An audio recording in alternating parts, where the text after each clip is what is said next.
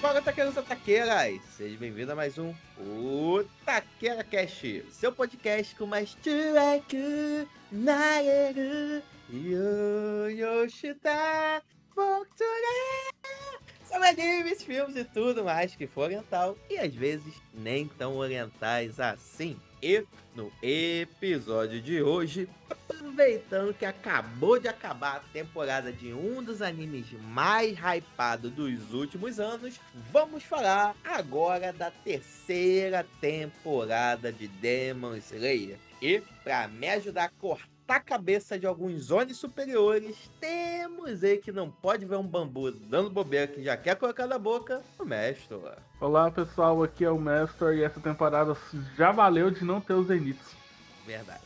E para fechar nosso grupo de respiradores, temos ele, o nosso Rachira do Cinema, que veio diretamente do Shonen Podcast e Chito. Eu prefiro mil temporadas com Zenitsu do que qualquer temporada com essa lua superior chata. As duas. Nossa, eu odiei as luas superiores. Zenitsu, volta. Volte, por favor. É, hoje vai ter treta então, gente. É assim que eu gosto. Então, meus otakus e otakas, sem mais enrolação, leve sua espada no concerto, respire fundo, tenha um flashback do seu passado, não perca sua cabeça apertando o play e vambora.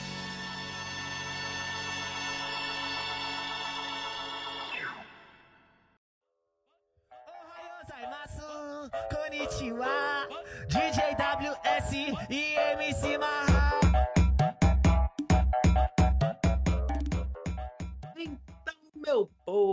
hoje vamos falar aqui dessa temporada que tá fresquinha de Demon Slayer que acabou de acabar. Mas antes disso, antes disso, aproveitando aqui que o Chito mais uma vez abrilhanta e coloca um diploma nesse episódio, uma opinião embasada em alguma coisa diferente aqui da minha opinião e do mestre. Aproveitar para ele que nós não tivemos ainda essa oportunidade de falar sobre Demon Slayer e perguntar pra você: você também é hypado no Demon Slayer, assim como metade do mundo, basicamente? Eu acho que tá hypado em Demon. Cara, eu gosto muito de Demon Slayer, tá ligado? Tipo, pô, é- o roteiro nunca foi o forte, né? Acho que todo mundo sabe disso, né? O roteiro de Demon Slayer é bem simplesinho e tudo. Tem suas qualidades, mas sempre foi muito divertido de assistir, tá ligado? E aí, o que acontece? Eu tava muito hypado pra essa temporada, né? Levando em consideração a temporada anterior.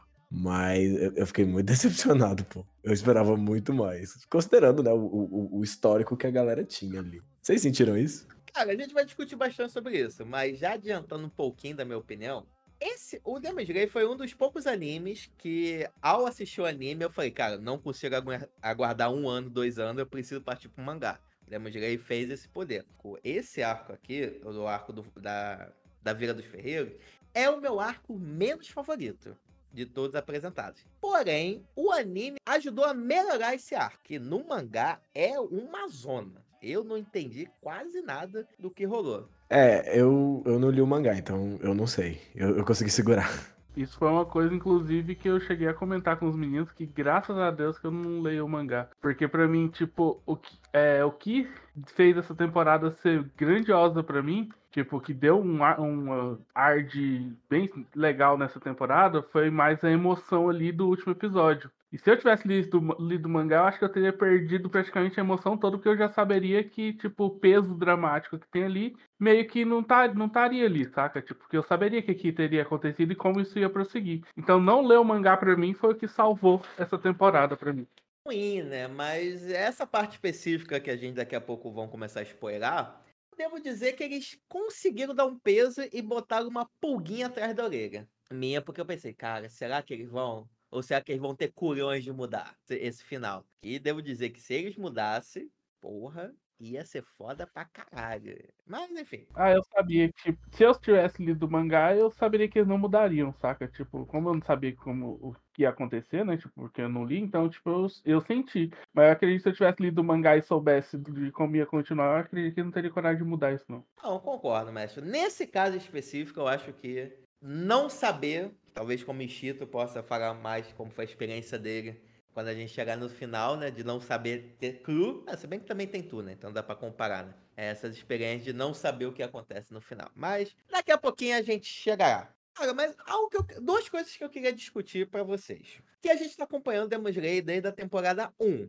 Inclusive, falamos do filme aqui e também elogiamos a questão que o arco do Trem do Infinito é um arco que no mangá era curtinho, né? Então talvez não desse pra fazer uma temporada de tantos episódios, né? Então eles fizeram o filme, foi um puta sucesso, recorde de eh, venda de ingressos lá no Japão, Caramba 4, porra, belíssimo filme, show. E ao mesmo tempo eles adaptaram pro anime, né?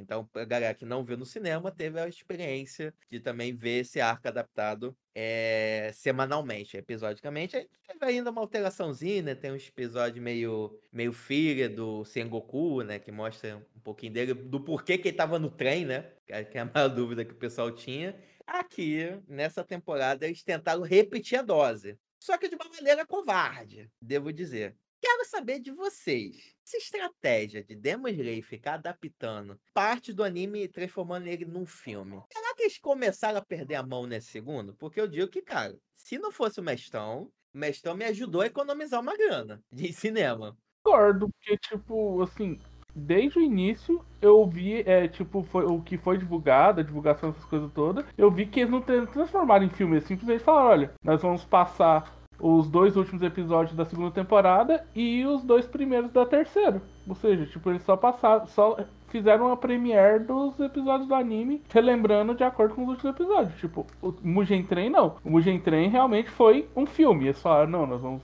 lançar um filme, fizeram estrutura de filme, saiu bonitinho com a estrutura de filme. Tanto que tem início, meio e fim. Mugen Train, basicamente, ali, aquele mini arco ali. Agora, essa de- desse ano, não. Esse ano eles simplesmente falaram, olha, gente, pra comemorar o início da, ter- da terceira temporada, nós vamos passar os dois últimos episódios e o primeiro episódio da terceira. É isso. Não foi bem transformar em filme dessa vez. Só passaram no cinema. É, eu sou um pouco contra é, transformar em filme. Tipo assim, eu tenho um lado contra e um lado a favor. O lado contra em transformar em filmes é o ciclo de filmes no Japão é muito diferente do ciclo de filme aqui. Então, até chegar no Brasil é tipo seis meses de espera. E eu não quero esperar seis meses, eu quero assistir agora, tá ligado? Então, nessa parte eu sou contra. Mas eu gosto da ideia de, tipo assim, eles terem mais orçamento, conseguirem fazer uma coisa mais é, elaborada, mais pensada, tipo, com mais tempo e tudo, porque o resultado final é muito, tipo, superior. A gente vê o, o Mugen Train mesmo e, e compara, por exemplo, com o CGI dessa temporada agora, que, tipo, dessa temporada foi um pouquinho mais zoado, foi um pouquinho mais zoado, mas, tipo, ainda tava muito bem. Mas mesmo assim, tem, tem uma diferença nítida ali quando você pega pra, pra comparar. Mas eu, eu acho que, tipo, é- como eles fizeram nessa temporada, eu tô junto com o Mestre, de, tipo, não faz muita diferença porque eles anunciaram, tipo, galera, não é um filme, é um compilado de episódios. Se você quiser assistir no cinema, ter a experiência do cinema, né, de assistir numa mega tela com o som brabíssimo e tal, vai lá. Talvez o meu problema é que essa, parte da comunicação não chegou até mim, né? Eu tava realmente ac- achando que era um filme. então talvez esse tenha sido o meu problema. Mas Agora que vocês botando dessa maneira, eu fico um pouco menos contra. Mas mesmo assim, ah, cara, ah, parece meio caça-níquel tentar ganhar dinheiro duas vezes, né? Ah, mas é- isso, isso aí obviamente é, né? Ah, mas a, a, a Ufotable não é como se não sonegasse imposto. A gente já sabe que sonega. Ah, mas ah, sei lá, no Trem do Infinito eu achei justo, porque beleza, como a qualidade que eles apresentam é muito superior, realmente vale a experiência do cinema. É claro que aí você tem que ter a sorte de ter um cinema bom, perto da sua casa, ter grana pra pagar um cinema bom, né? E uma série de coisas. Mas só a experiência de estar no cinema vendo anime já é diferenciada. Eu digo isso quando eu assisti o Jujutsu Kaisen Zero, que, porra, absurdo, vendo cinema foi muito legal. Mas, lá, fazer esses compilados assim. é, Assim, se ele fosse só a parte, os novos episódios. Até tudo bem, mas ainda pega o finalzinho da outra, só que, pô, tem uma puta luta no final. É, não sei. Não sou gosto, não me desceu muito bem essa estratégia deles. Eu gostei, foi legal, foi divertido, ainda mais porque, tipo assim, o lance dessa foi exclusividade, que, tipo, eles lançaram no cinema, basicamente, episódio que só ia lançar depois de duas semanas. Então, tipo assim, uma grande premiere, você ia ficar ali duas semanas, você ia ganhar duas semanas de antecipação pra assistir os- o primeiro episódio da temporada. Então, isso eu achei interessante. E É. o fato de colocar os dois últimos episódios, acredito que foi só realmente pra render, porque senão ia ter só um episódio de 40 minutos ali. A pessoa ia pagar, tipo, o preço de cinema pra assistir 40 minutos, saca? Então, tipo, pra dar uma rendida, falaram, não, a gente vai pôr os dois últimos pra contextualizar e colocar o, o primeiro episódio da próxima temporada pra vocês já ter o gostinho aí antecipado. Ou seja, foi praticamente uma pré-estreia. Inclusive, é, eu tava pensando aqui, porque você falou que o, o arco do Trem Infinito, ele era muito curtinho, então, tipo, foi uma boa ideia eles adaptarem em filme. O arco do treinamento dos Hashiras, cabe um filme? Porque eles já anunciaram que vai ser uma temporada, né? E aí, eu estou pensando que talvez seja uma temporada deveras arrastada, talvez. Pegando o número de episódios, a número de capítulos, estaria. Eu acho que um filme de 1h40, 2, 1h40, estaria de bom tamanho. Sinceramente, para adaptar. É aí que fica a grande dúvida. Será que eles vão fazer uma coisa inteira de 13, 11 capítulos, né? 11 episódios e tal? Aí eu talvez eu acho que fica um pouco arrastado, principalmente que tem um gancho muito bom pro arco final, né? Então, não- sinceramente, não sei como o pessoal vai fazer isso, né? Aí, aí fica a dúvida se vão ter que esperar um ano ou dois, né, Pra saber disso, né? Como é que, como que eles vão fazer essa adaptação. Já o segundo ponto que eu queria falar pra vocês é, Demon Slayer pra mim é um anime que podemos dizer que eu colocaria ele no mesmo patamar, pelo menos de sucesso, é, de audiência, do público geral saber, na mesma prateleira de Cavaleiro Zodíaco, Dragon Ball, É dos Big Bad. exatamente. Tu Pera acha aí. que Demon Slayer já chegou lá? Eu duvidava. Até eu ir no cinema nesse dia e ver que realmente o cinema tava lotado numa sexta-feira à tarde pra assistir esse Paranauê, saca? Eu falei, caramba. não sabia que tinha tantos fãs assim, saca? Tipo, que realmente eu não esperava. que Eu falei, ah, vou na sessão, vai ser de boa, deve ser até vazia, tá mais cheio do que o Guardião da Galáxia. E também Naruto, né? Também botaria nessas prateleiras de não, não é questão de qualidade e tal. Aí vai entra muito gosto pessoal, mas em nível de sucesso, reconhecimento, eu acho que Demon Slayer furou muito a bolha dos animes. Temporada, né? Você tem grandes animes que acabam hypando, tipo assim, um Jujutsu Kaisen, Sword Art Online, é, o Chainsaw, Hell's Paradise, mas eu acho que eles hitam, eles acabam ficando muito hypados dentro da nossa comunidade. Então, nós, otaquinhos, a gente nós assistimos e tal, gostamos, adoramos e ficamos ansiando. Mas furar essa bolha de ter pessoas assim que não são otakus ou não acompanham tantos animes como a gente, reconhecendo. E você vê também isso em várias em lojas de roupa, eh, tipo, uma CA da vida, uma renda da vida, você vê elementos do Demon Slayer. E não sei se vocês viram a ativação que teve na, na Times Square, lá em Nova York. Ah, sim, eu vi isso aí. Eu não vi. O último que eu vi de ativação lá foi o do é, Aranha Verso, que inclusive, putz, muito bom. Pra galera da Crunchyroll e companhia botar a grana pra anunciar na Times Square, é porque o bagulho tá forte, filho. Então aí eu- acho que Demon Slayer chegou nessa, nessa prateleira de patamar. Eu acho que do mesmo tempo que no futuro a gente, os velhos aqui, vão ficar lembrando de Cavaleiro Zodíaco, vai ter uma geração que vai falar, pô, Demon Slayer, porra, anime da minha época, desenho da minha época, muito brabo. E o cara claramente não seguiu a carreira de otaku. A parada do Demon Slayer que eu acho mesmo que. A única coisa que, que, que joga contra é, tipo, talvez essa temporada tenha aberto um pouquinho meus olhos pro que, pro que pode vir pra frente, né? Eu não li ainda o, o, o mangá pra saber se, tipo, o roteiro vai continuar no nível que foi nessa temporada. Porque nessa temporada foi uma grande decepção. Mas nas outras, tipo assim, até o final da segunda, era tipo assim, Demon Slayer era um evento. E eu acho eu não acho que acabou. Muito difícil lançar a próxima e não ser mega hypado. Mas eu fiquei um pouquinho menos, tipo, putz, ok, vai lançar Demon Slayer, né? A próxima temporada. Vai ser legal. Eu tenho certeza que até o final você vai ser resgatado. É, é esse arco mesmo, a culpa é desse arco. Ele é chatinho pra caralho mesmo. Nossa, eu realmente espero que seja.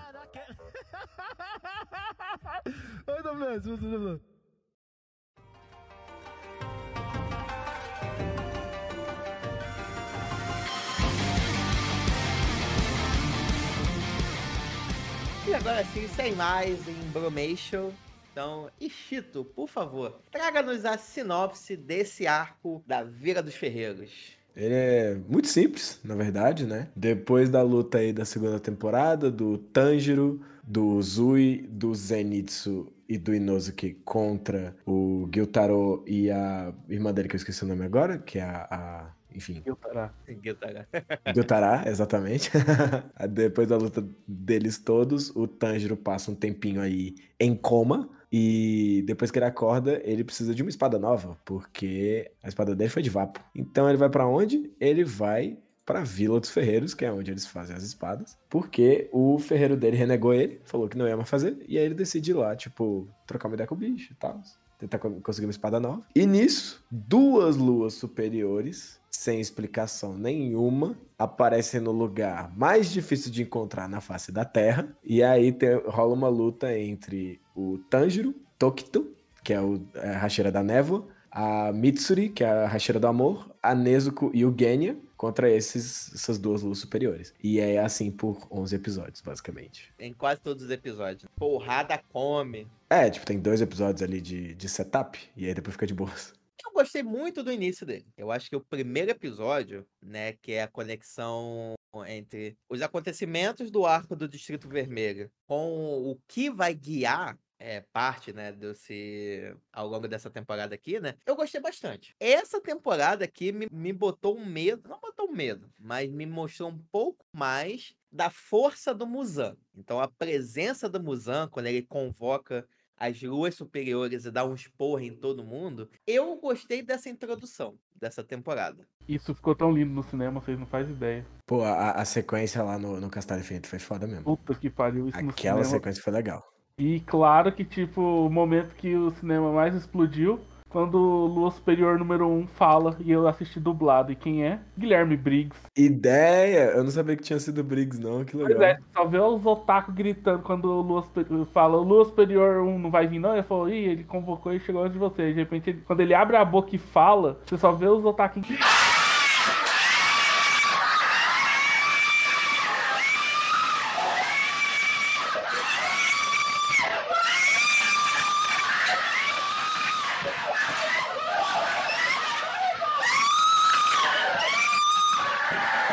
no cinema, tá? Pô, mas eu, eu, eu não assisti dublado, né? Eu assisti legendado e, tipo, gostei muito da voz dele também. Voz responsa. Desculpa aí quem fanbase de Chainsaw Talks. Aí eu te pergunto, Mestrão, essa dublagem foi top ou foi pica? Essa foi fantástica, é louco.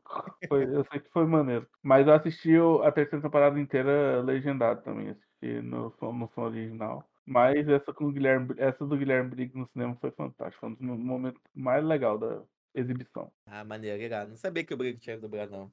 E ele nem aparece, ele nem tá nessa temporada ainda, ou seja, ele só deu um arzinho da graça só. Só, só mostrou a cabecinha do que ele vai, do que ele pode fazer, né? É, filha das putas, não gostaram de eu falando que o futuro era top? Então chupa. Já que não gostar de mim, aqui, ó. Eu tenho quem gosta. Tem seis meses que essa treta do Chainsaw Man aconteceu. E tem seis meses que eu ainda não entendi. E eu acho que essa galera é muito burra, pô. Não é possível. Tipo, os caras reclamaram. Sendo que o Briggs ele não tem nem, nem poder de escolha. Ele só vai e fala a frase, tá ligado? Dá pra fazer um TCC inteiro do, do- dessa treta toda aí. Aí, aí eu faço a pergunta. Essa fanbase que tretou com o Briggs e os caras do submarino, os dois 80 km por hora.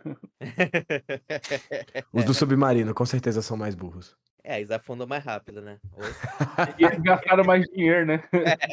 Não, e detalhe, eu fiquei sabendo dessa parada aí. Acho que foi, foi ontem que, tipo, que estourou, né? Mas, tipo, acho que foi Aham. anteontem que rolou, enfim. Foi. Não sei. Aí eu tava ontem no trabalho, a galera falando comigo e tal, tipo, ô, tu viu lá o negócio do submarino? Eu falei, não, me explica aí. Aí eles me explicaram. E aí, tipo assim, o que acontece? Eu tenho talassofobia, né? Que é, tipo, medo do oceano profundo. E aí eu falei, ah, isso nunca aconteceria comigo. Por diversos motivos. Um deles é porque eu jamais me submete- me submeteria a isso. Tipo, é muito medo que eu tenho, velho. Não tem como, é impossível. Ah, eu descobri sobre talassofobia quando eu comecei a jogar Subnáutica. É, foi assim que eu descobri a minha. Eu começava a tremer. E que curioso, né? Que a gente tá gravando aqui quando isso tá no mais hype, né? Serão submarinos e boa parte envolve respiração, né? Coisa que talvez a galera não vai conseguir fazer em breve. Mas enfim, detalhes. É verdade, né? É. galera tá quase sem oxigênio. Estão fazendo cosplay de Toquito. Uhum, vamos ver se tem a, a respiração apneia. Enfim, detalhes, detalhes, detalhes.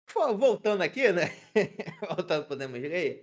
Essa introdução, ela me deu uma hypada do que do potencial que essa temporada poderia ser. Porque a introdução dele, que rola no Castelo do Infinito, é muito bom. Dá uma profundidade, mostra um pouco mais o Muzan, né? Que eu acho que ele é um vilão que ele é um pouco deixado de lado. Infelizmente, vou ter que tentar. Vou fazer o máximo possível não tentar trazer informações do futuro, mas é algo que dá para notar que depois daquela ap aparição que ele tem na, na, primeira temporada, né? Aqueles dois, um ou dois episódios mais ou menos, ele fica bem tiradinho, né? Só tem essas aparições mais é, esporádicas. E aqui ele teve um, eu achei um tempo de tela legal, ele reforçou o poder dele, ele reforçou o objetivo que ele quer, né? Então a gente conseguiu entender um pouquinho mais o Muzan, né? E eu acho que algo primordial que tem aqui, que eu gosto muito do Demon Slayer, é a escala de poder. Eu tenho uma teoria que sempre que um shonen ele decide botar números para quantificar o poder da galera, é meio caminho pro shonen ficar uma merda. Eu concordo. Ou virar meme, né? Mais de 9 mil. Tanto que a partir disso, ó, passou de 9 mil, vão quebrar aqui, não vai sair mais pra porra nenhuma esse radar. Pega o seguinte, ele sem precisar te dizer, ó, fulaninho tem poder de luta 100, outro tem poder de luta mil, outro tem mais de 8 mil. Não, coloca esse, essa escala de poder. E se, se a gente vê o, o Demon Slayer como um todo, ele apresenta como que é um maluco inferior lutando contra o nível baixo do grupo de caçador de demônio. Porra, a luta é difícil. Mas quando coloca um Hashira, não dá pro cheiro. Mas quando a gente vê o Sengoku, um dos mais fortes, contra uma lua superior, número 3, a gente já viu o que que acontece, né? E aí que, de novo, acima disso tudo, você tem o Muzan, que é a galera que faz com que todo mundo fique com o cu na mão. Então eu gosto dessa escala, como eles apresentam essa escala de poder sem precisar quantificar ou explicar muita coisa. Ah, mas querendo ou não, você põe um número aí, né? Você não põe o número do poder, mas você põe o número de ranking, basicamente. Eu gostei de como foi apresentado, né? Tipo, no início dessa temporada também. O, o Lua Superior 1, você vê claramente que, tipo, não, esse cara aqui realmente é problema. O 2 e o 3, né? O Akas a gente já tinha visto como é que era. Aí vem o 4 e o 5, a gente fica até, pô, vai dar um trabalho, tá ligado? E aí no fim da temporada, parece que deu muito menos trabalho do que o, o número 6, que quase assassinou quatro deles de uma vez, facilmente. Então, eu confesso que eu fiquei um pouco dividido. Eu ficava meio tipo, pô, mas eles não eram mais fortes? Por que, que foi mais fácil? Excelente ponto. Eu acho que uma das poucas críticas que eu tenho a essa temporada como um todo é essa demonstração que acontece que na temporada passada é muito boa, né? Eu acho que a expectativa que ele gera por causa da última temporada dá uma brochada na gente. Mas aí eu acho que não é nem culpa do da Ufotable na questão da adaptação, muito pelo contrário. Eles ajudaram a melhorar esse arco, porque no mangá, mano, ou eu sou muito burro, que é sempre uma possibilidade. Não dá pra descartar, né? Não dá pra descartar totalmente. Mas eu vi que eu sou menos burro do que Biganaga. Alguns. Então eu já fico feliz por causa disso. Mas, muito confuso, cara, esse arco. É muito, muito confuso mesmo. Porque eu convido você, o Mestrão Ishito, já que vocês já passaram por esse arco, a ver como que é o mangá. E assim, a autora não desenha muito bem, não, cara. É, eu tenho uma regra pessoal de não ler o mangá de Demon Slayer, porque eu acho ele muito feio. Mas, assim, nada, na, nada me impede de dar uma olhadinha ali, né? Mas, tipo, pô, eu não queria ler, não. Eu não leio mangás, então. Não precisa nem ler, só dá uma folheada só. Que você vê que. Ixi, Maria, mano. Ainda bem que a Ufotable tá gastando uma grana com bons desenhistas, né? Mas, é, cara, eu concordo 100% contigo, Augusto. Esse lance da, desde lutar contra a Lua 5 e 4, parecer que a luta foi mais fácil do que contra o 6, eu acho que é uma falha gravíssima dessa temporada, cara. É, mano, porque, tipo assim, é, é porque eu acho que o maior problema dessa temporada não é não é nem o roteiro. Tipo, o roteiro é um dos grandes problemas, mas o maior problema para mim é a questão de ritmo. Porque essa temporada não soube adaptar um, num ritmo bom. Quando deu o episódio 10 e parecia que nada tinha acontecido de diferente do episódio 4, eu fiquei muito, muito estressado. Tanto o Tokito quanto o Tanjiro é, matando as respectivas luas superiores, eu fiquei muito. Cara, foi, foi muito fácil. Tipo, ninguém se machucou, tipo, gravemente. O, o Tanjiro ficou lá, ferradinho e tudo, mas pô, nada demais. Ao, ao mesmo tempo que eu tava assistindo One Piece, eu tava assistindo Demon Slayer. E eu tô numa luta de One Piece que o Luffy termina e ele tá tipo assim, ok, eu não consigo me mexer. Eu estou muito mal, minha expectativa de vida foi pro caralho, acabou, mas eu ganhei. E a do Tanjiro foi tipo assim, ele terminou e aí do nada ele caiu no chão, o, o Tokito ele ainda tinha energia suficiente pra correr uma distância caralhal e entregar uma espada pro Tanjiro. A Rashira do Amor foi extremamente subutilizada porque ela matou o cara e ficou lá. Tipo, ela apareceu, ficou cinco minutos, mudou pro Tanjiro e acabou o episódio. Tipo, ela, ela só voltou pra mostrar, tipo, olha, gente, ela tava lá, tá? Lutando. E eu fiquei, tipo, ah, enfim, o ritmo dessa temporada não foi satisfatório. O foda é, o estilo, saca? Porque assim, o sexto pra mim foi pareceu mais difícil, porque, tipo, basicamente quem tava lutando com eles era praticamente quase só o, o esquadrão do Tanjiro, porque o outro foi envenenado e meio que ficou meio off assim durante a temporada praticamente. Ele voltou no final, aí no final eles conseguem matar o cara, mas praticamente o Tanjiro se fudeu muito mais com os seis estrelas lá e essas paradas todas. Fora que o Tanjiro ainda não sabia da res- das outras respirações fodásticas, nesse ele usa até a respiração do trovão, então tipo assim, ele não tava tão evoluído igual ele tá agora. Então, tipo, por ser mais focado em o esquadrão do Tanjiro tentar matar o carinha, eu achei que realmente, tipo assim, deu mais trabalho do que esse, onde, tipo, já tinha dois Hashiros em linha ali, saca? Beleza, então tinha duas luas, tinha duas luas, mas tinha dois Hashiros ali que estavam no páreo ali pra tentar matar os caras. Mas apesar de que eu esperava uma dificuldade maior da Quinta Lua, que era o tiozão do vaso sanitário lá. Então, eu esperava que ele fosse a batalha fosse mais difícil foi um- até fácil, não tão fácil demais, mas foi mais fácil do que eu imaginava que seria. Eu concordo. Eu também esperava bastante da, da Quinta Lua pelo design. Ele faz a transformação final dele lá, fala, ah, agora eu vou te matar. E ele fica, tipo, ele morre logo em seguida. Eu fiquei, uai. Não, o pior é ele virar e falar, não, agora ferrou pra você, porque cada uma dessas minhas escamas eu poli elas tanto que elas estão duras igual diamante. Três segundos depois, tô sem cabeça. Só lembrei daquela cena do, do super-herói no filme, que o cara fala, tipo assim, lâminas de titânio, cortam até diamante. Aí o Tokito, eu não estou com nenhum diamante, tu tá sem cabeça. É muito bom. Então, assim, realmente, essa, essa luta, assim, achei. Quando deu o final dela, achei meio broxante, assim. Falei, ué, mas, tipo, todo aquele Aue, tipo, diamante e tudo mais. Então, é, acabou, já, tipo, acabou, assim. E tinha realmente acabado, sabe? Então, realmente, essa luta eu achei que foi não tão difícil. E, assim, como eu assisti o filme, eu vi as luas e vi que, tipo, esse arco seria baseado basicamente nessas duas luas. E a minha maior curiosidade é como esses caras lutam. Porque, tipo assim, um era basicamente o gênio do vaso sanitário. Então não sabia como é que seria ele lutando. O outro era uma velha caquética corcunda de Notre Dame, saca? Eu falei, caraca, como é que esse cara pode ser lua superior se, tipo, o cara é corcunda, medroso e sei lá o que, papapá. Eu não sei como é que vai ser a luta desse cara. E, assim, o Lua 4, ok. Me surpreendeu pra caralho. Parabéns. Tipo, a forma como ele apresenta dele lutar, eu achei fenomenal, saca? Como construíram e tudo mais. Agora o Quinta Lua era de- é, decepcionante, como eu imaginei que fosse ser mesmo. Que só tem vasos que ficam tacando peixinhos e é isso. Tipo, eu sou Quinta Lua que eu tenho esse poder, saca? Então ele, esse eu achei sem gracinha. Dos demônios que eu vi até agora, o mais sem graça é esse, saca? Eu achei bem. É. Agora, o, o Lua 4 é foda, o Akasa é foda pra caralho, o 2 parece ser muito bom, e o 1 nem se fala, né? O 1 parece ser supremo pra caramba ali. Até o Gyutaro era melhor do que esse, saca? Tipo, do que esse Quinta Lua, tipo, do- de, de forma de design, saca? Teve uma coisa que um brother meu me falou, que foi tipo, não, pô, quando eles vão enfrentar o Lua 1, é uma galera pra enfrentar ele. Eu fiquei tipo, ok, isso me trouxe hype, obrigado. E ele falou que, tipo, é muito foda a luta. E deve ser mesmo. O nível deve só subir. Porque, tipo assim, pegamos o Lua 6, um Hashira do som. Pegamos Lua 5 e 4, aí já apareceram dois Hashiras. Tecnicamente foi um Hashira pra cada, né? Tipo, eu não acho que devia ser tão fácil a ponto de um Hashira sozinho derrotar o Lua 5, porque, tipo, pô, pro, Hashira, pro, pro Lua 6 foi um Hashira e mais três, cara. Quatro, quatro contando com a Nezuko. E aí o Lua 5 foi o Tokito sozinho. Sozinho, tipo, ele não fez mais nada. Tava só ele lá. Então, tipo, é. Parecendo um porco espinho.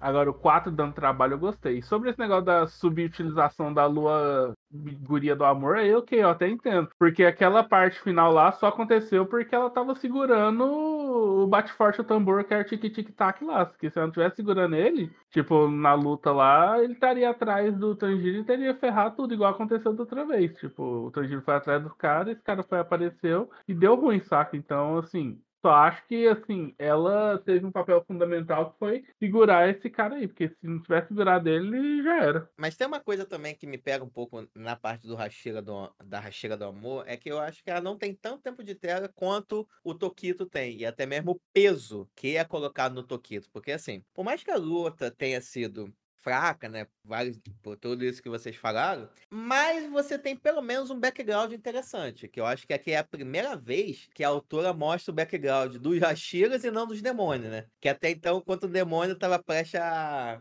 A partir dessa, pra melhor, você viu um background do cara falando quão fudido ele era, né? Tanto que todos os demônios da primeira temporada você quase chora. Foi, caralho, é um mais fudido que o outro, né? Não só o Gyutaro também. Esse é o Gyutaro. Eu não gostei do background do Tokito. Eu achei muito clichê. Mas eu gostei muito do background da Racheira do Amor, da, da Mitsuri. Eu achei muito inteligente, muito legal. Agora do Tokito foi muito batido.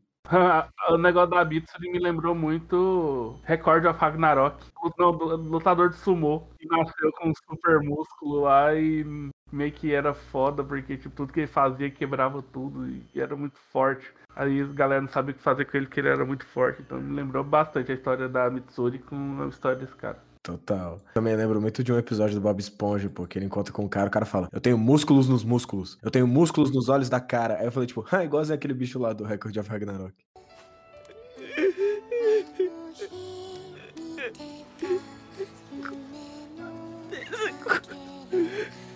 Kamado dono! Oh. お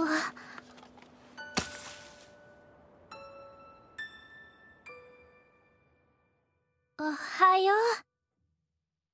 Aquilo, né? Eu concordo que a história do Tokito ela é mais trágica, né? Por causa do que acontece com o irmão. Mas eu acho que até se a gente fizer uma análise do, da personalidade do Tokito, a, o fato dele ter perdido a memória do jeito que foi e tal, né? Ele acabou tendo a personalidade do irmão, porque foi muito forte nele, do tipo, ah, você não é capaz, você não, não deve ajudar os outros, porque só quem ajuda os outros são os escolhidos, nananã, nananã, e você não deles. Então, inconscientemente, ele ficou nessa do irmão agindo meio com o irmão, só tentando fazer ações racionais, né? E aí, quando ele vê o Tanjiro, que tem aquela aura da bondade, né? Que faz as pessoas refletirem e tudo mais, ele começou a se lembrar de como que ele era, né? Então, também tem isso né? Então é mais trágico, talvez gere mais empatia. Pelo menos comigo gerou mais empatia do tipo, o irmão dele foi brutalmente morto, né? É, cortou o braço, morreu, né? Pô, ele junto, o corpo apodrecendo, cara, né? Quatro é mais forte, é mais trágico. E já da Racheira do Amor, tem uma ideia de falar sobre um assunto, do tipo, ah, qual é o papel da mulher, do tipo, da mulher se diminuir, sendo que ela é super forte só pra se moldar na sociedade japonesa da época e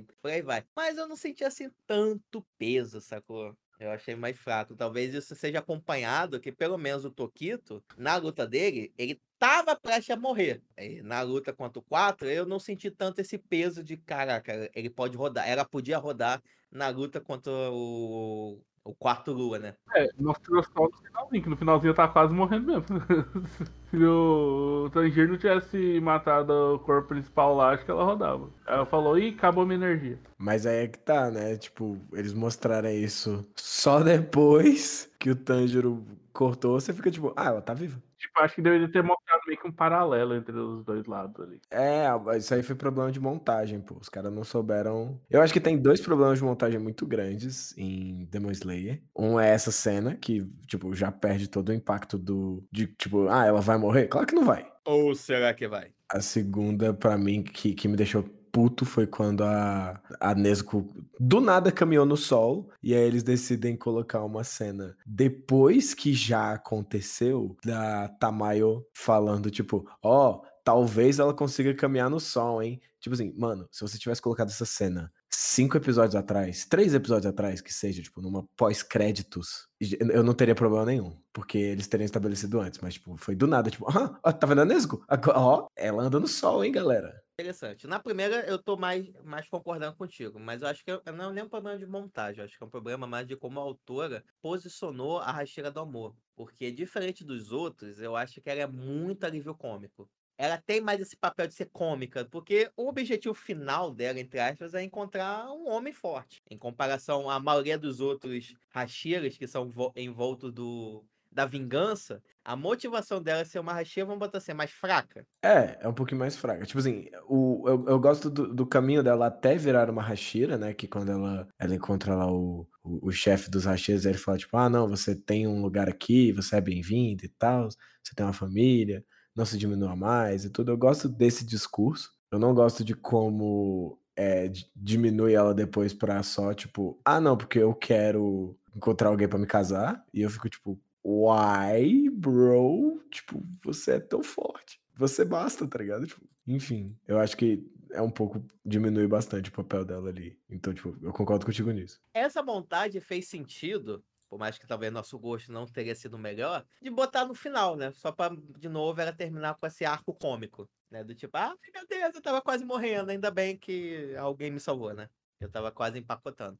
O segundo ponto, já dou uma pequena discordada contigo. Porque eu acho que, se fosse colocado antes, iria diminuir o peso da situação do tipo, pô, a Nezuko, ah, não vai morrer porque a mulher falou que existe a possibilidade, né? Concordo que posicionar logo em seguida é roubar no jogo, né? Do tipo, ah, ela sobreviveu porque, ah, não, porque antes a mulher e nananana. Concordo que deveria, de alguma forma, ser introduzida essa possibilidade de uma maneira melhor. Mas eu acho que, tipo, às vezes se eles tivessem estruturado a cena diferente, não com a, a Tamayo falando tão explicitamente, ah, a Nezuko um dia vai caminhar no sol. Mas, Ah, tipo, ela podia analisar o sangue da Nezuko e aí ela percebe uma coisa e fica, tipo, muito feliz. E aí chega o bichinho lá e pergunta, tipo, o que que houve? E aí corta a cena. Tipo, pronto. Resolveu, você colocou um negócio ali, ah, a Nezuko tem um negócio diferente, o que que é? E aí quando rola essa cena você descobre, tipo, pô, é isso. Porque o que acontece? Eu em nenhum momento senti que a Nezuko ia morrer.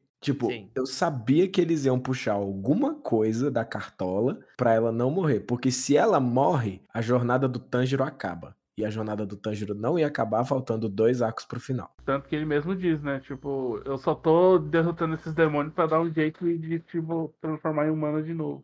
Ah, Exato. mas aí é começar um outro arco, que também é comum do que é o, é o da vingança. É o protagonista putaço. Mas é o Ia ser Tanjiro. o Tanjiro modo busca implacável.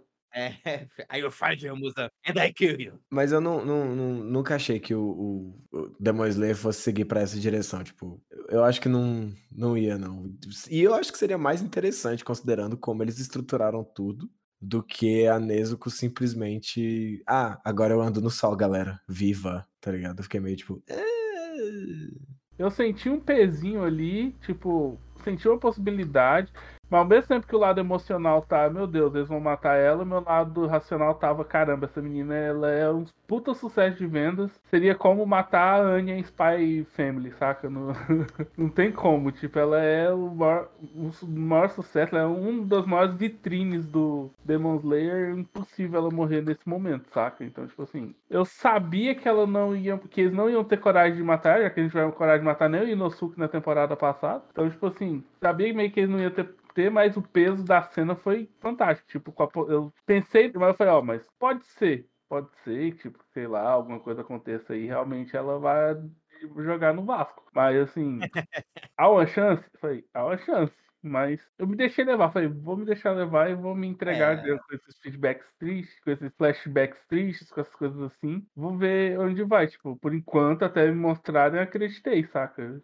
Muito porque, igual eu falei, como eu tinha lido, lido o mangá, eu não sabia se ela tava mais lá pra frente ou não, sabe? Então isso meio que me ajudou a, que, a me entregar a dar uma, uma suspensão de descrença nessa cena de que sim, poderiam matá-la. Porque eu não sei o que, que vem pra frente, né? Então, tipo, deu uma, uma possibilidade ali. Eu falei, é, ok, vou aceitar o que vocês estão me propondo. Mas aí depois veio o turning point. Eu acho que esse é um pouco da maldição de quando você conhece muito um determinado gênero, ou você conhece, sei lá, estrutura narrativa como um todo, né? Por mais que você queira vezes se entregar, você acaba vendo um pouquinho É claro que, dependendo do autor que você tá vendo e tal, o cara tem uma maestria de te enganar. Mas na maioria das vezes você consegue ver um pouquinho dos fios sendo puxados, né? De como o cara tá te manipulando, né? Então acho que essa foi uma vantagem. Acho que o Mestão, né, é, acabou se jogando mais e o Chito já foi mais pro lado um pouco racional da situação. Foi, não, porra, ainda tem dois arcos pra frente, não vão matar aqui, senão 50% dos lucros de Demon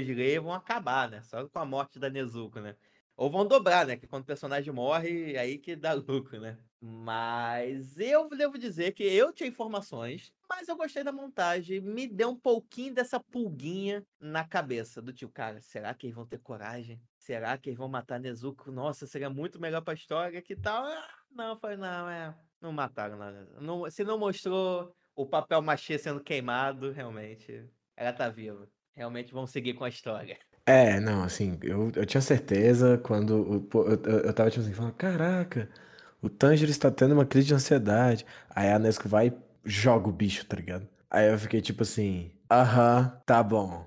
Aí ela sumiu. Aí eu falei, tipo, véi, é agora, quando ele, vo- quando ele terminar de cortar a cabeça desse bicho, alguém vai botar uma sombrinha na, na, na Nezuko, ou vai rolar alguma coisa. A Nezuko não morreu. E aí ela só aparece, tipo, andando normalmente. E eu fiquei, tipo, você está pegando fogo?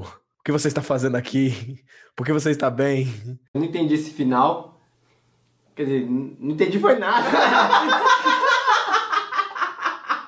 Eu também boiei, não sabia qual seria a possibilidade que eles iam colocar, porém, na teoria, isso faz a história andar pra caralho, porque agora, tipo, não é simplesmente. Antes era a ofensiva do, da galera humana contra os demônios, ou seja, os demônios estavam indo contra. Os humanos estavam indo pra matar os demônios e tudo mais, e era isso, basicamente. Agora já vai ser basicamente contrário. Tipo, Muzan que é a Nezuko, então, tipo, agora ele vai entrar em modo de ataque, né? Porque ele precisa dela pra conseguir andar no sol de novo, igual que ele quer. Então, assim, agora, na teoria, dá uma pesada no clima, porque, tipo, vai, o Muzan vai ficar indo atrás da Nezuko e eles vão ter que começar a se defender. É igual o Raiden no final de Mortal Kombat 10, sabe? A gente passou o tempo inteiro se defendendo, agora é a nossa vez de atacar. Mas, ô, eu, eu confesso que eu também desgostei de duas coisas. Tipo, eu, eu achei um pouco paia a explicação, que é tipo assim: ah, por acaso a Nezuko é diferente. Eu, eu, eu, confesso que eu achei um pouco meme o Muzan ter virado Oni porque ele tomou um estomazil diferente, tá ligado? Ah, E o filho da puta não espera nenhum tempo, né? Do remédio fazer efeito, né? Tinha nem dado efeito, já meteu espadada na cabeça do médico. É, ele foi lá e falou: tome, morra. Seu médico de merda. Ih, caralho, tá funcionando. Foi mal, Eita, gato. pera, deu certo. Ô, traz o médico aí. Ah, você matou ele, senhor? Ah, é mesmo. Caralho, morre também. Kaso lang, kung samatay siya ka.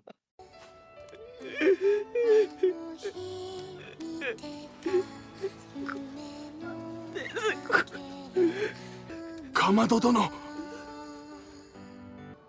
Oh. Oh.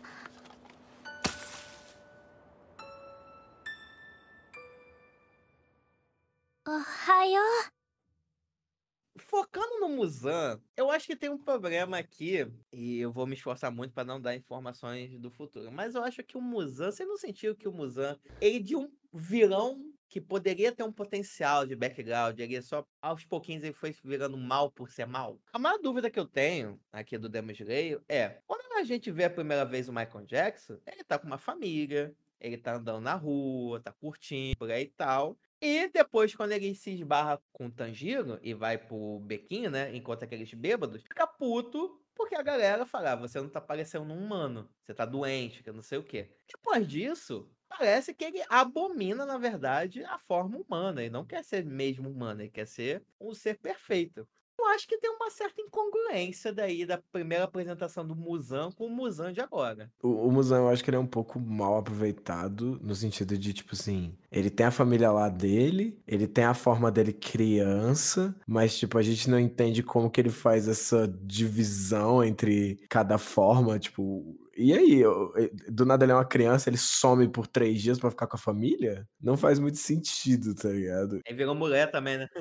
É, ele tem a forma dele mulher. É isso que você falou, dele. Ele simplesmente, tipo, virou mal. Tipo, eu odeio a, a humanidade. É porque aqui nessa temporada fica explicitada. Ah, ele quer isso porque ele quer dominar o sol, né? Beleza, ele quer andar na Terra. Se a gente fizesse esse esforço de imaginar a motivação dele da primeira temporada, seria porque ele quer se aproximar mais ainda dos humanos, né? Ele quer viver com a família dele de dia, né? Quer ir no parquinho com a filha dele e tal. E no final desse background do Muzan, a gente vê que não, ele nunca precisou de humano. Ele era um nobre, pelo visto, tinha grana, né? Matou todo mundo e foda-se. Tinha necessidade dele ser, sei lá, uma criança para ser adotado. Ou fazer uma família, né? Pra mim só não foi explicado. Ele só tá sendo jogado ainda como chefão da ordem lá. A galera ainda não sabe quem ele é, como ele é. A galera só tá ainda tentando entender. E ainda, tipo, nós só fomos apresentados algumas coisas dele que provavelmente na teoria vai ser explicado mais pra frente, na teoria. É que eu acho que talvez terem. Porque, por exemplo, um anime que faz isso muito bem do, de, de guardar mistério do vilão é Jojo. Tipo, a parte 5 de Jojo, eles escondem quem é o vilão até não poder mais. E aí, tipo assim, ah, beleza, o vilão é esse. Tipo, antes ele fica só na, no mistério, né? Aí eles falam, não, esse aqui é o vilão. Vamos explicar como, quem é o vilão e por que, que ele faz as coisas que ele faz. Aí eles começam a dar o background do vilão e tal. Eu acho que pelo Muzan ter sido apresentado tão no início, tipo, de uma maneira tão banal, que é tipo assim, o, o Tanjiro estava na cidade e ele encontrou o Muzan até a gente ter qualquer tipo de, de, de, background do bicho, já passou muito tempo, e aí ele acaba perdendo a importância na história, né? Tipo, então acho que talvez se eles tivessem mantido a figura do Muzan como sendo um pouco mais enigmática, no sentido de, tipo, ah, quem ele é, o que ele é. Ah, ninguém nunca viu a aparência real do Muzan. E aí eu acho que talvez tivesse ajudado para quando ele finalmente fizesse a, a revelação mesmo de tipo assim, ah, descobri quem é a Nezuko, tipo, descobri que a Nezuko anda no sol. E aí ele, tipo, faz aquela virada que ele faz de, tipo, ser uma criança e aí vira adulto do nada e tal. Não sei, eu sinto que talvez pudesse fortalecer um pouco a história complicado, né? Realmente, a gente tem que esperar, né, para ver a próxima temporada, né? Como que eles vão fazer agora que o Muzan vai partir pro ataque, né? Ao mesmo tempo que vai ter que apresentar uma caralhada de Hashira, né? Que já me gera uma certa preocupação. Porque aqui, que teve foco em dois, já ficou meio complicado, imagine apresentar o restante. Com background e tudo mais, né? Não, não, e assim, a gente nós vimos, na verdade, o background de três Hashiras, né? Que a gente não pode esquecer do Genya, né? Que a gente vê que o Genya é irmão do Hashira do Vento, que também tem uma história triste do caralho. Ah, o Genya é outro que eu tenho uma, uma crítica, mas não é ao Genya. É, por que, que eles sempre colocam o, o dublador do Bakugou pra fazer a mesma interpretação o tempo todo, mano? Tipo, eu vi o Bakugou ali, eu não vi o Genya. É o esquentadinho padrão, né? É, tipo, meio sem profundidade, assim, mas, tipo, pelo menos eles deram profundidade dessa vez. Mas a interpretação acaba sendo muito parecida. E eu fiquei meio, tipo, é. é tá bom. Como eu já vi isso antes. Mas a história dele foi boa, eu gostei. Eu sei que a gente tá apontando algum, algumas críticas né, em relação a essa temporada, mas mediante ao que eu li e como foi adaptado, até que a boa parte dessas críticas meio que passam batido. Fala, cara, eu tinha, minha expectativa estava tão baixa dessa temporada, porque é temporada desafiadora. Primeiro, você não tem eu até poderia dizer dois personagens queridos que não estão, mas acho que tem o Zenith nesse meio, né? Então, é, um personagem, um personagem querido que não tá, né? Mas ele podia estar em coma, então ele tem a chance de ser querido, né? Não, eu gosto do Zenith, vai. Eu, eu, eu, sou, eu sou do contra, eu gosto muito do Zenith. Dormindo, em coma. Não, é porque, tipo assim, o bicho, o bicho, ele, velho. Ah, ele é divertido pra caramba, mano. Ele gritando daquele jeito lá, eu só dou pala. Ele é divertido, o resto, acordado não. Foi mal, Chito. Dessa vez estamos separados, né? Se não dá. É, tá tudo bem. Cada qual, cada qual com seu cada qual. Ai, ai, mas enfim. Então ele já tinha esse desafio, né? Será que separar o trio de ouro daria certo? No mangá, devo dizer que não deu tão certo. No anime até passou. Não foi perfeito? Não foi perfeito. Mas passou, né? A Zugenia, eu acho que os caçadores de demônios, eles se fodem muito. Porque aquela organização é muito zoada, cara. É muito bagunçada. Tipo, vocês têm a sua base onde você consegue fazer suas armas nucleares, que são as espadas especiais. Como que você não tem um Hashira que fica 24 horas naquela vila para proteger? Me diz. Né? E, velho, outra coisa. Como porras os, as duas luas encontraram aquela bosta daquela, daquela vila que, tipo, pra ir pra lá você precisa de, tipo, é maior esquema de, de pirâmide e tal, ok. Aí, tipo, do nada eles, ah, encontramos. E eu fiquei, tipo, como assim encontramos? Pelo que os caras falaram lá, foi muita pesquisa. Os caras tá caçando há muito tempo. Meio que ele tá buscando o Liga e encontrou a Vila. Eu falei, é bem o que o chefe quer, mas acho que ele pode ficar feliz, né? Então, tipo assim, tanto que o cara falou, ó, o Lua 4 achou a, a- a- o lugar. Aí o Lua 2 falou, posso ir? Falou, não foi você que achou? Vai não. Foi o 5 que acha? Foi o 5? Achei que era o 4. Foi o vaso, pô. Foi, foi o vaso que acha. E assim, porra, isso. Mano, ah, essa organização também é foda. Primeiro, eu botaria dois rachiras pra ficar 24 horas naquilo. O cara só sai quando tem reunião. É, infelizmente não tinha Skype, senão ficava. Fazia reunião home office. É uma merda? É. Mas eles ficavam pra proteger a vida. Cara, sem isso, você não consegue derrotar os rachiras mais. Os rachiras, você não consegue derrotar os Onis mais poderosos. Você só consegue matar Oni bunda sem essas espadas. Aí tudo bem. E também pra fazer o bicho, o pessoal crescer na organização pra se tornar um Hashira. Porra, mano. Eu acho que no mínimo o Tanjiro, o Zenitsu e o Porquinho poderiam virar estagiários de Hashira. No mínimo. Não, pra mim, se, na- se o próximo arco não começar com eles falando, tipo, parabéns, Tanjiro, você virou um Hashira, tá, tá, tem alguma coisa estranha, porque o bicho já, já, já, já cortou o pescoço de duas luas superiores. Então, tipo assim, Mas vocês viram porque eles falando por que que não, né? Porque você não matou sozinho. Foi, ué. o Uzui também não. Não, mas ele deve ter matado antes, né? É, ele Já- deve ter matado outras luas antigamente. Não, é, eu acho que lua inferior sim, mas lua superior não, porque lua superior parece que eles não matavam uma já tinha mais de 100 anos. Não, é aí, ó. É aí que tá o esquemão. Vagabundo só virou Hashira matando Lua inferior. É, o Tanjiro já matou duas superiores. Ele não conseguiria matar aquelas luas ali sozinho. Sim, ninguém conseguiria. O único que parece que conseguiria é o da névoa. É, o da Neva matou um sozinho, uma lua superior sozinho. Esse daí confirmou o cargo de Hashira. Quero ver os outros. Sengoku não tancou. O outro, o Zui, só não foi de arrasta pra cima. Quase que foi, né? Perdeu uma mãozinha. Graças ao povo lá. Caralho, mas agora, agora você me falou um negócio foda mesmo. Fazia 100 anos que não matava alguém. E o cara virou Hashira porque matou uma lua superior só. Eita, Inferior. E tava se achando. Ah, sou Hashira, sou fodão, mato Eu- Lua, porra. Aí. É, tá vendo? Agora vocês têm um ponto, realmente. Eu não tinha me atentado aqui.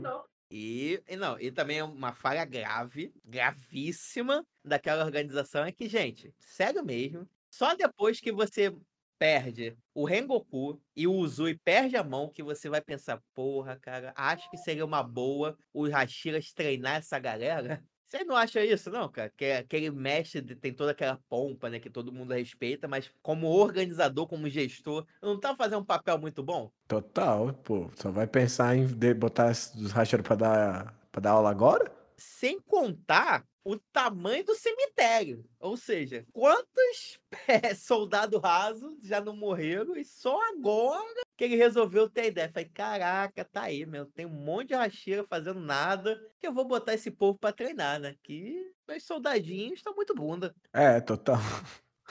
Ai, viva o roteiro. Yes! Mas, tipo, a gente pode até argumentar que a Kanao, ela é a estagiária lá da, da- das borboletas, né? Então, tipo, pelo menos uma Hashira fez. Agora, por que que os outros não fizeram? O Rengoku também ia fazer, né? Ele ia pegar o Tanjiro de, de aprendiz, mas aconteceu que ele foi jogar no Vasco antes. Alguns até iam ali, mas eu queria que os outros também fossem, é, tivessem esse pensamento, né? Teria sido melhor. Nossa, com certeza, muitas vidas seriam poupadas. Total, total. Ai, Demon Rei, a gente fala mal de tudo, mas a gente ama, cara. Fica triste com nós, não. É, total. Próxima temporada estarei lá, assistindo, acompanhando. E se lançar no cinema de novo, eu vou. Mestão tá lá pagando dízimo lá. Estará financiando esta merda.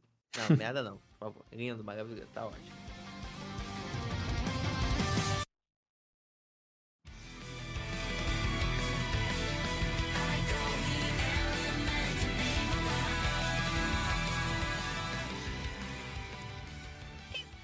Meu povo, depois de toda essa discussão dessa temporada, chegamos agora ao final de mais um Taqueira Cast. Mas antes disso, vamos lá para as nossas considerações finais, começando com ele. Ishito, quero saber de você. Quais são as suas considerações finais dessa temporada e, e o que que você aguarda, espera ou não gostaria de ver nos próximos dois últimos arcos? E aqui eu coloco talvez dois últimos arcos, que quem assiste Attack on Titan aí sabe que se você não quer terminar um anime, dá pra esticar. Então, aí provavelmente as duas últimas temporadas. Pô, essa temporada, para ser bem sincero, ela foi bem decepcionante. Eu esperava bem mais, assim, por- considerando, né, o, o histórico feito pelo, pelo próprio Demon Slayer, né? Tipo, não é como se eu estivesse comparando, sei lá, um anime mal animado com uma, uma outra anime muito bem animado. Não, tô comparando tipo, a temporada anterior do anime com o próprio anime, né? Com a temporada atual. Eu achei que essa temporada foi um downgrade muito, muito forte, tanto em questão de roteiro, né? Eu achei o roteiro dessa piorzinho, quanto a vez, quanto a- a questão, em alguns pontos até da animação. Eu senti que a animação deles não tava tão, tipo, alucinante quanto a gente costuma ver.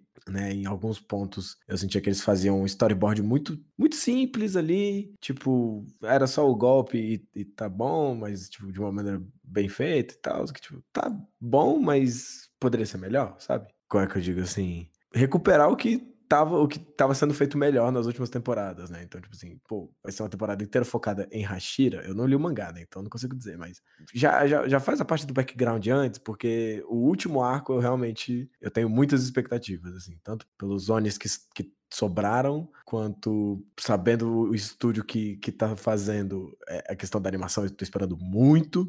Pô, a conclusão, então, né, é o mínimo.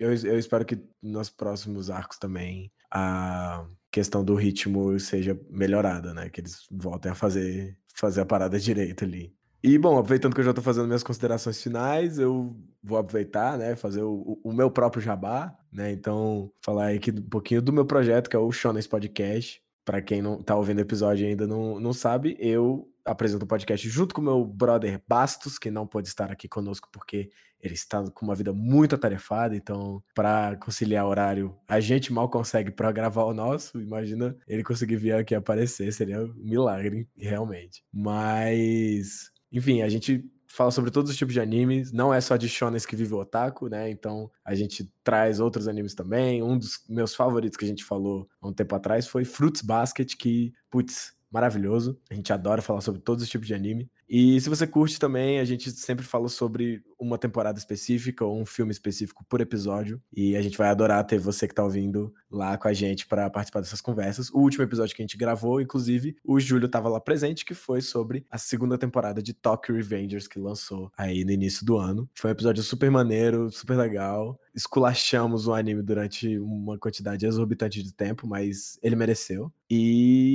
é isso. Muito obrigado por terem me recebido, inclusive, galera. Foi é sempre um prazer muito grande gravar com vocês. E, ah, última, última fala que eu, eu não posso esquecer, que é opening dessa temporada foi absurda. Adorei. Parabéns. E o Fotable por não decepcionar nesse aspecto. Foi incrível. Boa, boa, boa. Você é mestão. Rapidinho, antes de passar pro mestão, eu vou aproveitar aqui o, o Chito. Desses arcos aqui, esse arco é o seu menos favorito dos lançados até agora? De Demon Slayer, sim. Tipo, não tem como, tá ligado? Foi o mais decepcionantezinho. Beleza, e o melhor? Pô, eu gostei muito do, do arco do Distrito do Entretenimento. Tipo, como um todo, tá ligado? Acho que ele foi muito bom. Entendi, entendi. Casa das Primas, realmente sempre chama bastante atenção. Boa, boa. Sim, Mestão, saber de você. Quais são as suas considerações finais dessa temporada, suas expectativas para o futuro e também saber qual é a posição dessa temporada no seu ranking? Qual foi, qual é o seu arco por enquanto um favorito e o menos favorito? É, basicamente a temporada foi boa, tipo, não decepcionou. Não gostei tanto do 3D, mas também não foi algo muito decepcionante que estragasse a experiência. A história foi rasa, mas foi ok. Eu só não gostei mesmo do estilo do Lua Superior número 5. Ele eu não gostei muito não. O 4 pra mim foi genial. Pra mim, tipo, a forma como ele funciona eu achei muito bem feita. As lutas foram legais. E o mistério no final, se a Nezuko tinha ido de submarino ou não, foi da hora também.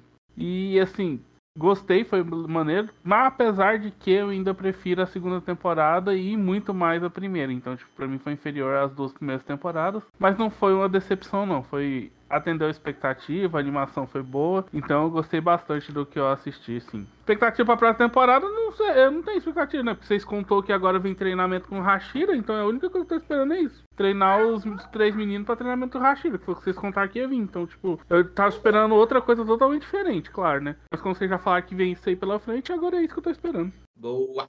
Então, meu povo, cara, essa temporada, é, antes do- no início dela, antes dela ser lançada, realmente eu tava um pouco apreensivo, porque é um dos arcos que é considerado mais fraquinho de todos apresentados. É um arco complicado. Eu não consegui entender direito o que que tava rolando no mangá quando tava lendo, então eu já fui com algumas algumas preocupações, né? Meio com um pezinho atrás do tipo, cara, será que eles vão conseguir fazer uma boa adaptação desse arco confuso e tal? E pra minha surpresa, muita coisa que eu achei muito confuso de entender, principalmente a luta do Lua 5, né? E o desfecho do 4, realmente, cara, aqui eles conseguiram me explicar para entender o que estava rolando, que pelo mangá foi foi sofrido. Então, por causa disso, já ganhou pontos comigo. Mas, ao mesmo tempo, por mais que a Ufotable seja foda, com profissionais incríveis, com dinheiro quase infinito jorrando para eles fazerem Demon Slayer, também não podem fazer magia, né? Infelizmente, o material base é mais fraco, né?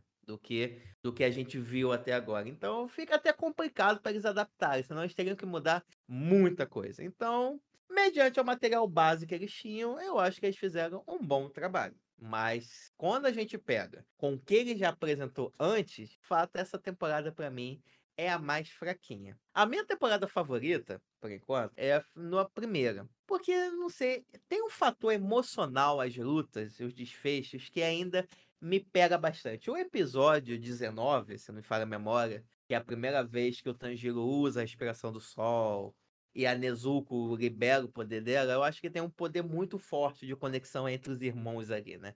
E até hoje eu não esqueço a minha namorada, que não é a Otaka, né? Mas gosta de assistir um anime ou outro, chorando ao ver isso, né? Porque ela tem um irmão, né? Então talvez ela viu a conexão do Nezuko, da Nezuko com o Tanjiro, talvez tenha lembrado a própria conexão que ela tem com o irmão dela, né? Então isso mostra esse peso que o, que o Demon Slayer consegue ter, né? Então, emocionalmente, a primeira temporada é a minha favorita, né? Mas em nível de animação e de luta, a do arco do Distrito Vermelho é foda. Realmente muito, muito foda. Então, esse arquinho aqui, por enquanto, é o mais fraco e provavelmente, pelo que vem na frente, vai continuar em último do meu ranking, né? Expectativas, sem dar muito spoiler, é que, cara, eu acho que a Ufotable também vai ter trabalho. Porque os dois próximos arcos a serem adaptados é complicado, cara. O, o último arco tem bastante material. O arco dos Hashiras, nem tanto. Então, como eles vão conectar o penúltimo com o último arco, eu tenho meus receios do que, que vai acontecer. Se vai vir um filme pela frente, se vai vir uma adaptação mais curta de 10, 11 episódios, como foi essa daqui, eu não sei. Mas, é, agora é só no resto aguardar dois anos no mínimo, né, para eles conseguirem trabalhar, né, poderem dormir um pouquinho antes de começarem a trabalhar, que o pessoal da Ufotable tá trabalhando, meu povo. Mas já anunciaram a quarta temporada, então ninguém vai ver a família esse ano, não.